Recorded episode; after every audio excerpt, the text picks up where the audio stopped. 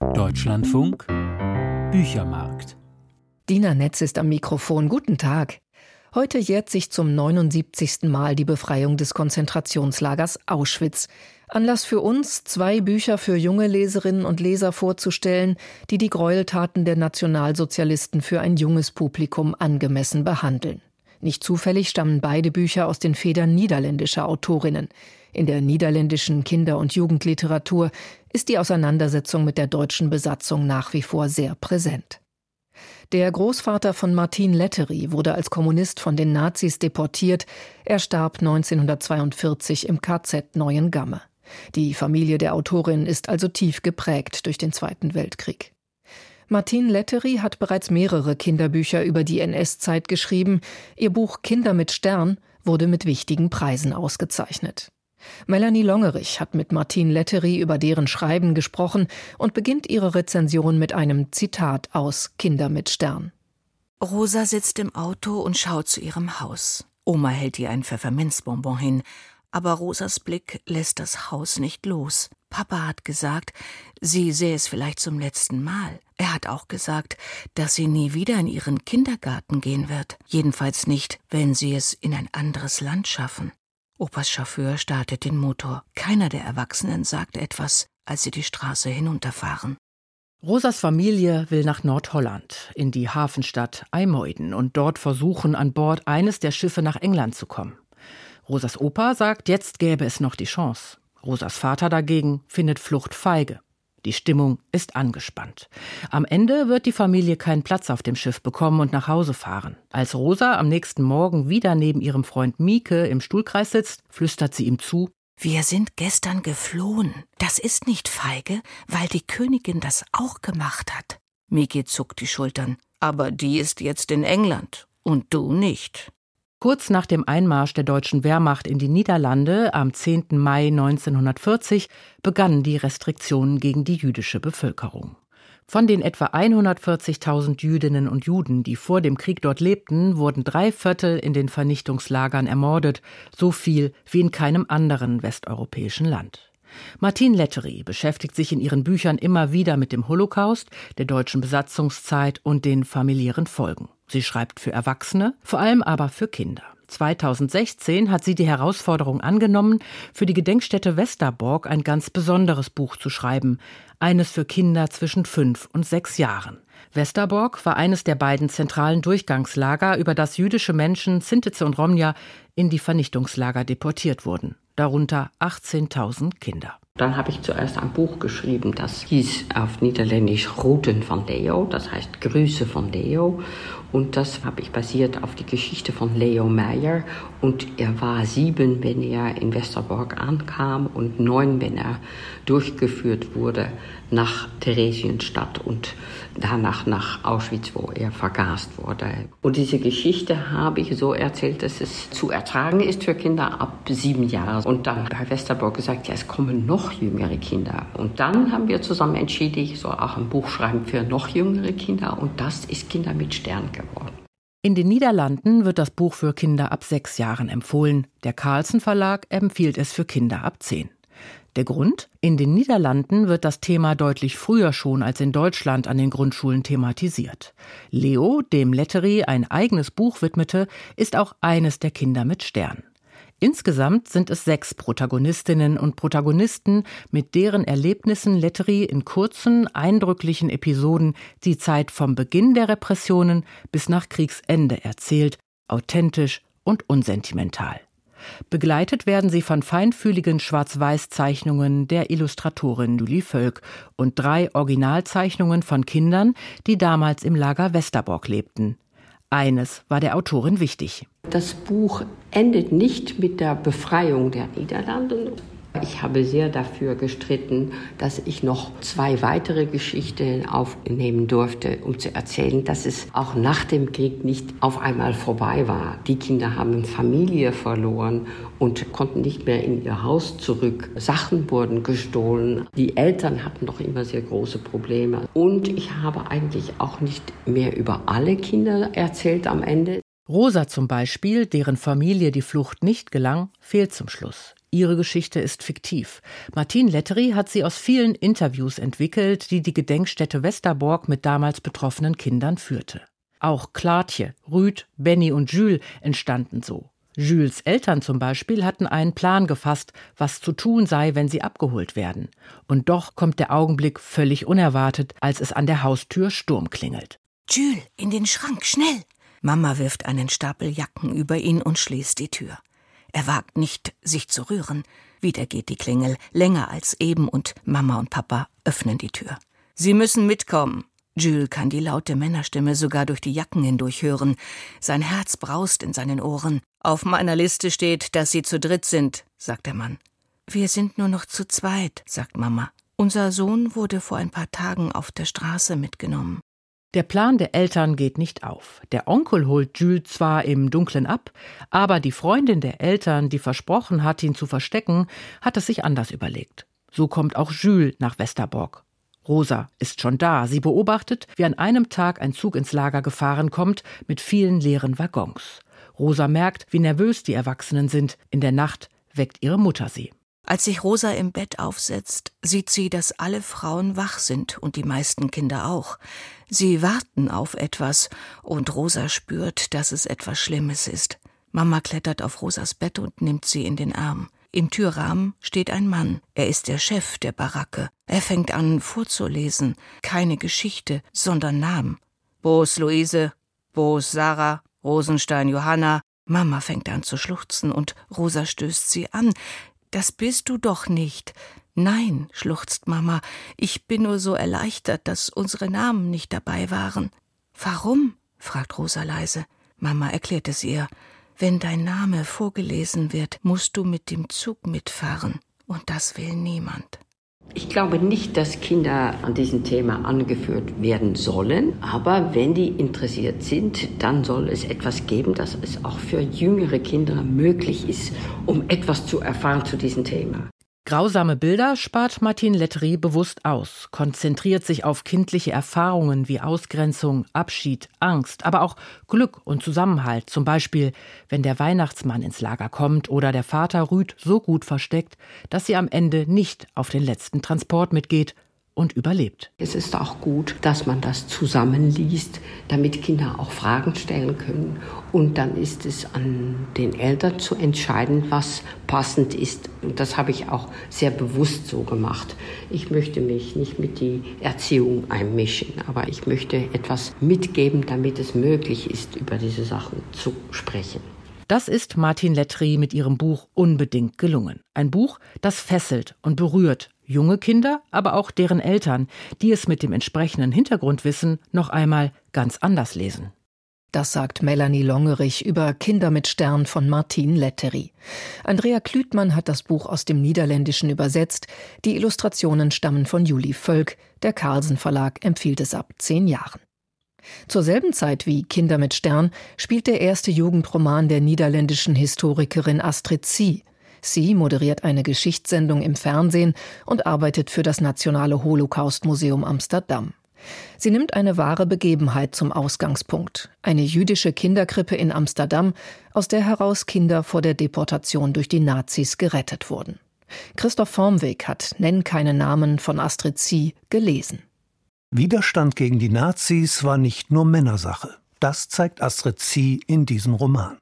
Eine ihrer beiden Heldinnen, die junge Amsterdamer Jüdin Rosi, ist 1942 nach zwei Jahren deutscher Besatzungsherrschaft schockiert, wie sich ihr Alltag verändert hat.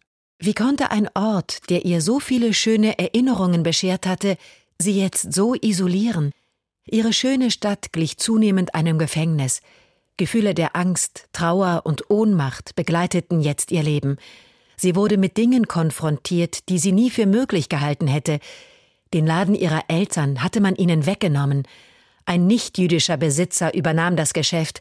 Schon einen Tag später stand das Schild für Juden verboten im Schaufenster.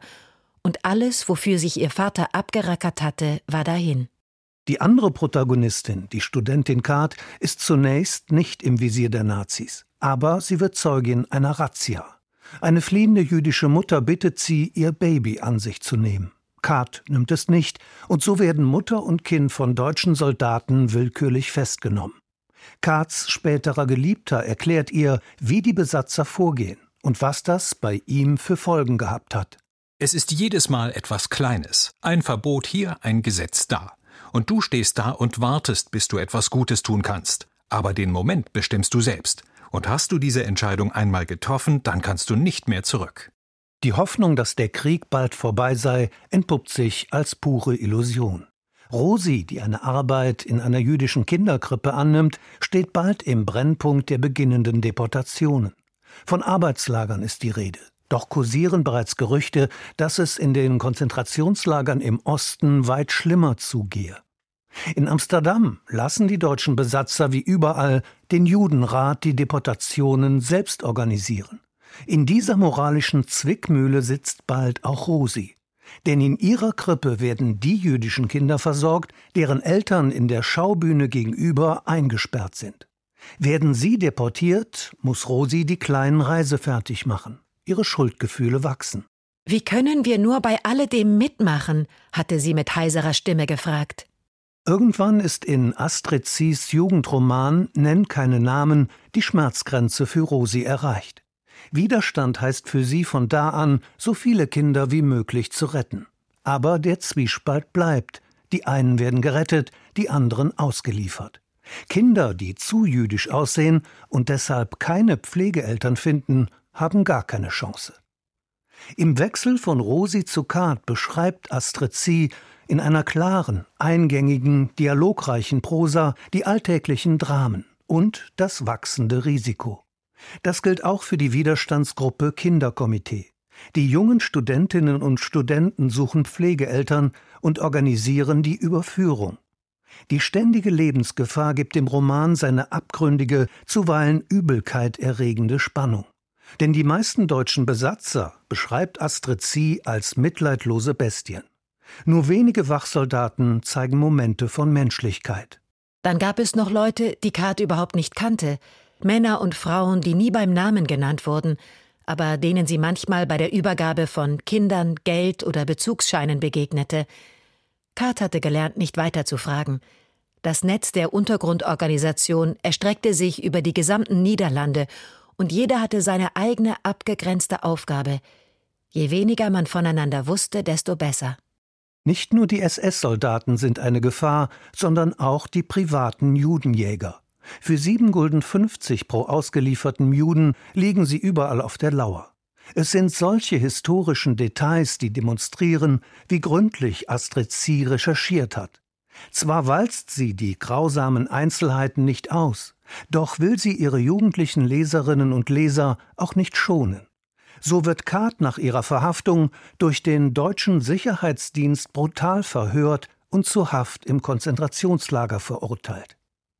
Nenn keine Namen ist ein aufwühlender, realitätsnaher Roman. Im Schlussteil rückt Astrid Sie die Sinnkrisen der Überlebenden in den Fokus. Einige der jungen jüdischen Kinderbetreuerinnen wären ihren Eltern am liebsten in die Todeslager im Osten hinterhergereist. Nur die Pflicht, den bei Pflegeeltern untergebrachten Babys und Kindern nach dem Krieg ihre wahre Identität zu offenbaren, hält sie zurück. Ein Happy End gibt es für keine der Figuren, selbst wenn sie die große Liebe oder Angehörige wiederfinden. Auch in diesem Punkt zeigt Astrid Sie, dass sie die Berichte der Zeitzeugen bestens kennt. Am Ende bleibt für alle die offene Frage, was Friede und Freiheit für die von den Nazis gepeinigten überhaupt noch bedeuten können. Und das Buch macht auf beklemmende Weise spürbar, wie es sich anfühlt, in einer nicht freien und offenen Gesellschaft zu leben, möchte ich aus aktuellem Anlass noch ergänzen. Christoph Formweg besprach Nenn keine Namen von Astrid Sie. Rolf Erdorf hat den Jugendroman aus dem Niederländischen übersetzt. Gerstenberg Verlag ab 14 Jahren. Wer für den Newsletter von Der rote Elefant angemeldet ist, bekam anlässlich des Holocaust-Gedenktags eine Mail mit thematisch passenden Kinder- und Jugendbüchern. Das ist neu. Der rote Elefant, dieses mit schwungvollem rotem Strich gezeichnete Tier, prangte bisher auf den jährlichen Heften, die das Berliner Zentrum für Kinder- und Jugendliteratur Lesart veröffentlichte, um herausragende Kinder- und Jugendbücher zu empfehlen. Seit Ende vergangenen Jahres nun erscheint der Rote Elefant nur noch unter der-rote-elefant.org im Netz. Ich habe die Programmleiterin der Lesart Katrin Buchmann zuerst gefragt, welche Bücher genau will der Rote Elefant hervorheben? Auf dem Buchmarkt erscheinen jährlich 9000 Neuerscheinungen im Bereich der Kinder- und Jugendliteratur. Und der Rote Elefant sichtet den Buchmarkt und versucht wirklich die Perlen der Kinder- und Jugendliteratur herauszufischen. Das sind im Jahr ungefähr 50 bis 60 Bücher, die die ehrenamtlich Rezensierenden des Roten Elefanten herausfischen und dann eben auch sich damit auseinandersetzen und empfehlen. Und wir wollen eine Orientierung bieten für Literaturvermittlerinnen und Literaturvermittler von den Großeltern, Eltern, für Menschen, die in Kitas, in Schulen, in Bibliotheken arbeiten, auch in Buchhandlungen, um eben besondere ästhetisch herausragende Kinder- und Jugendbücher zu empfehlen. Also so wie unsere Sendung hier. Jetzt habe ich schon gesagt, dieses Heft mit dem roten Elefanten drauf, das ist gut eingeführt bei denen, die sich mit Kinder- und Jugendliteratur beschäftigen. Warum wird es das jetzt nach 40 Jahren nicht mehr als Printausgabe geben? Das hat mehrere Ursachen. Also wir haben einen festen Stamm an Abonnentinnen und Abonnenten des Roten Elefanten, also dieser Publikation gehabt und haben über viele Jahre versucht, diesen Stamm auch zu vergrößern. Haben 2019 dann mit der Internetseite www.derroteelefant.org eine zweite Möglichkeit geschaffen, um sich über aktuelle und empfehlenswerte Kinder- und Jugendbücher zu informieren und haben zur jährlichen Publikation auch eine Ausstellung kuratiert, die an verschiedenen Orten zu sehen war, in der Hoffnung, dass wir auch den Abonnentenstamm des Heftes vergrößern können. Das hat sich leider nicht aufgelöst. Also wir haben einen stabilen Abonnentenstamm gehabt, aber wir haben in den Ausstellungen und auch in unseren Fortbildungen gemerkt, dass das Bedürfnis viel größer ist, eine Plattform zu haben wie die Internetseite und dort andere Suchmöglichkeiten zu haben als im Heft. Im Heft gab es immer die Rezensionen zu einem Jahrgang, also eine Herbstproduktion, eine Frühjahrsproduktion. Die Bücher wurden dann im Grunde genommen teilweise anderthalb Jahre später dann empfohlen. Und es gab zwar auch pro Heft ein Register der Autoren, Illustratoren, der Übersetzer, aber es gab eben da keine Möglichkeit, darüber hinaus wirklich nach Autoren, nach äh, Schlagwörtern, nach Themen zu recherchieren, was die Internetseite bietet. Wir stellen jetzt dreimal jährlich aktuelle Buchempfehlungen online und wirklich ein großer Vorteil ist die Suche. Jetzt werden bei Eingabe eines bestimmten Schlagwortes oder eines Illustrators 862 Rezensionen eben durchforstet. Dass die Bedienerinnenfreundlichkeit der Seite Vorteile hat, das leuchtet sofort ein, auch was die Aktualität angeht. Aber auf die Seite muss man ja erstmal kommen. Mhm. Hat nur noch so eine reine Online-Präsenz nicht auch den Nachteil, dass man droht, in der Vielzahl der Angebote verloren zu gehen? Das ist ja immer der Fall. Das passiert auch, wenn man ein Heft publiziert, was dann auch in den Bibliotheken untergeht. Also da haben wir sehr verschiedene Erfahrungen gemacht. Da haben wir auch die Rückmeldung bekommen, der rote Elefant ist nicht unbedingt bekannt.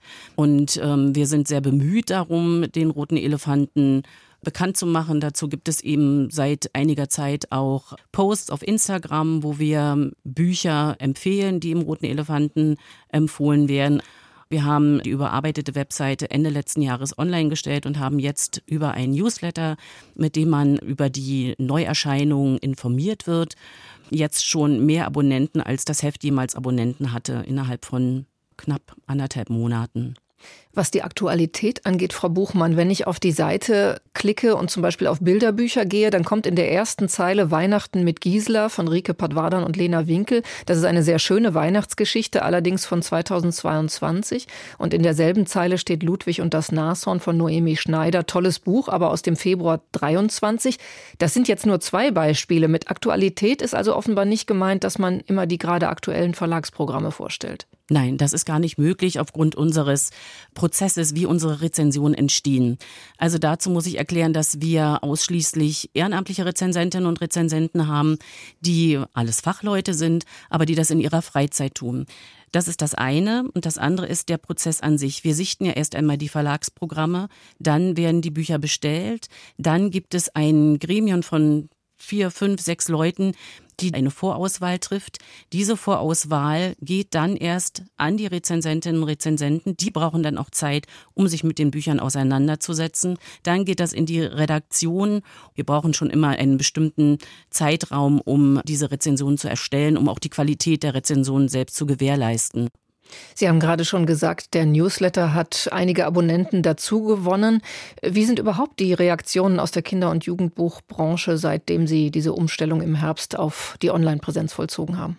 Also uns gegenüber durchweg positiv von E-Mails wie, das ist das einzig Richtige, was sie machen konnten, bis hin zu großer Begeisterung, dass ähm, eben die thematische Suche verstärkt wurde.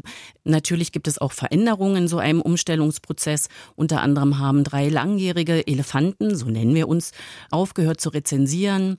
Unsere Chefredakteurin hat die Redaktion aufgegeben, ist aber weiterhin im Sichtungsprozess und Auswahlprozess der Bücher mit beteiligt. Ja, insgesamt können wir sagen, dass es eine Staffelstabübergabe gegeben hat. So Katrin Buchmann, Programmleiterin der Lesart Berlin über den roten Elefanten online. Hexen in Kinderbüchern tragen traditionell einen lila Umhang, einen hohen Hut mit Knick, leben unter ihresgleichen. April Suddendorf wollte einmal andere, moderne Hexen zeigen. Ihr Diplomprojekt an der Hochschule Wismar war das Bilderbuch Hippe Hexen und ihre zauberhaften Tiere. Isabel Stier hat es sich angeschaut. Eulen, Kröten und Katzen leben häufig in Zauberschulen oder Hexenküchen. Würmer, Schafe und Eichhörnchen wirken dagegen nicht besonders magisch. In April Suddendorfs Bilderbuch leben Hexen aber mit solchen Tieren zusammen. Bei Helene sitzt ein Schwein in der Badewanne. Na, soll es eine Kröte sein? Wie wär's mit einem schlauen Schwein? Es macht das Büro im Hexenhaus und füllt die Steuererklärung aus. Ihm fehlt es zwar an der Hygiene, doch dafür sorgt schon die Helene. Sie schrubbt ihm täglich die borstige Haut, selbst wenn es ihre Perücken zerkaut. Auf jeder Doppelseite stellt April Suddendorf eine Hexe und ihr Tier vor. Einige Tiere übernehmen menschliche Aufgaben, wie das Schwein.